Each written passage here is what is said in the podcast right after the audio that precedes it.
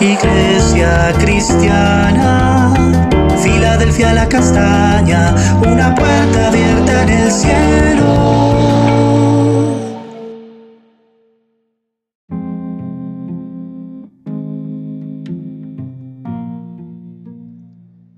Buenos días, Salva Iglesia, Filadelfia la castaña, una puerta abierta en el cielo. Hoy en nuestro altar familiar hablaremos acerca de que aún hay esperanza. Leemos en Eclesiastés el capítulo 9, versículo 4 al 6, en la traducción del lenguaje actual. No hay mucho de dónde elegir, aunque mientras haya vida hay esperanza. Por eso digo, más vale plebeyo vivo que rey muerto. Los que aún vivimos sabemos que un día haremos, habremos de morir, pero los muertos ya no saben nada ni esperan nada, y muy pronto son olvidados. Con la muerte se acaban sus amores, sus odios, sus pasiones y sus participaciones en todo lo que se hace en esta tierra. Entonces hablaremos acerca de que mientras estemos vivos hay esperanza, porque entre tanto que vivimos podemos decidir elegir primero a dónde pasaremos la eternidad, ya sea en el cielo o en el infierno. Podemos elegir qué camino vamos a tomar, el camino eh, ancho de la perdición o el camino angosto de la salvación, como dice en Mateo 7:13. El camino de la bendición o de la maldición. Y podemos tomar muchas decisiones en cuanto al estudio, al trabajo, la profesión, el matrimonio, las amistades, etc. Porque más vale perro vivo que león muerto, como dice en otra versión. Y es mejor estar vivo eh, que para que podamos tomar sabias decisiones. Porque el Señor no nos, hizo como robots, Él nos dio ese libre albedrío. Por eso dice en Jeremías 21:8, y a este pueblo le dirás así, así ha dicho Jehová, he aquí yo pongo delante de vosotros el camino de la vida o el camino de la muerte, sea el camino de la bendición o el camino de la, de la maldición.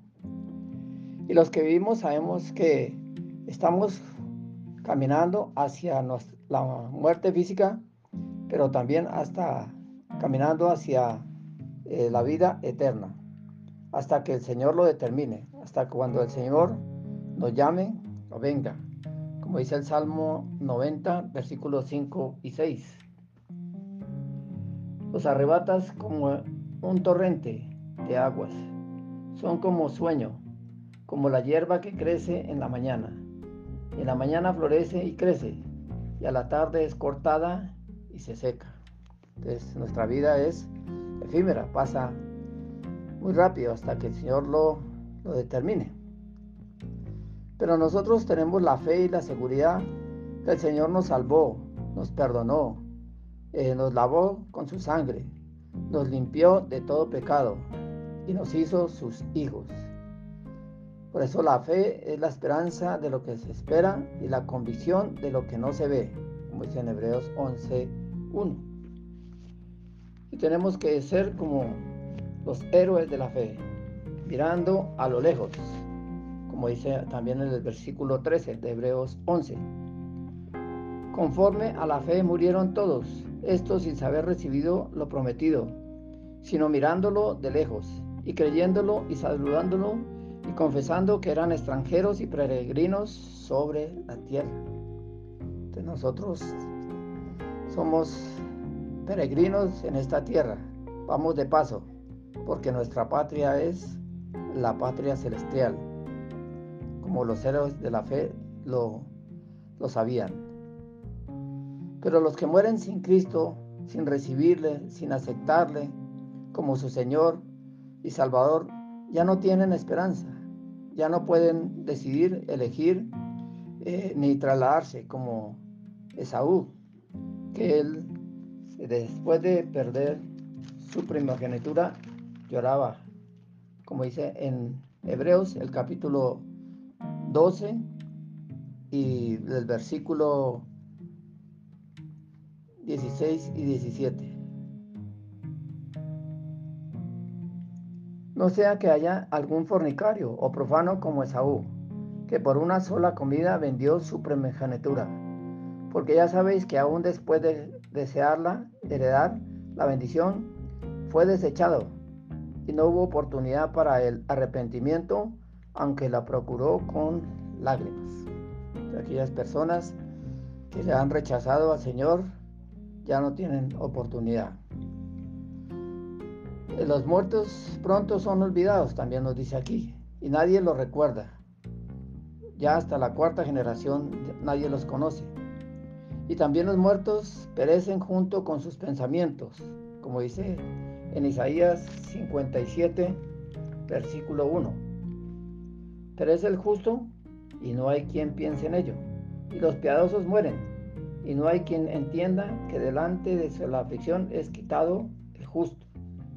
Entonces el justo, el que ha sido justificado por medio de Jesucristo, perece todos sus pensamientos y todas sus aflicciones. El Señor nos libra de todos esos, esos males. Y ya no tenemos memoria de la tierra.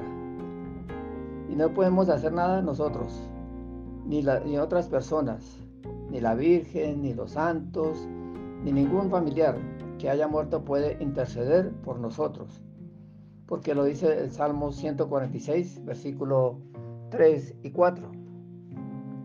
No confíes en los príncipes, ni en hijo de hombre, porque no hay en él salvación, pues sale su aliento y vuelve a la tierra, y en ese mismo día perecen sus pensamientos. Entonces, aquella persona que muere, ya sus pensamientos son olvidados y no puede hacer nada por nosotros. Eh, también observamos aquí que los únicos que interceden por nosotros es el Señor Jesucristo y el Espíritu Santo, como dice en Romanos 8:26. Porque qué hemos de pedir como conviene, no lo sabemos. Pues el Espíritu Santo intercede por nosotros con gemidos indecibles. Y el único abogado que tenemos delante del Padre es Jesucristo.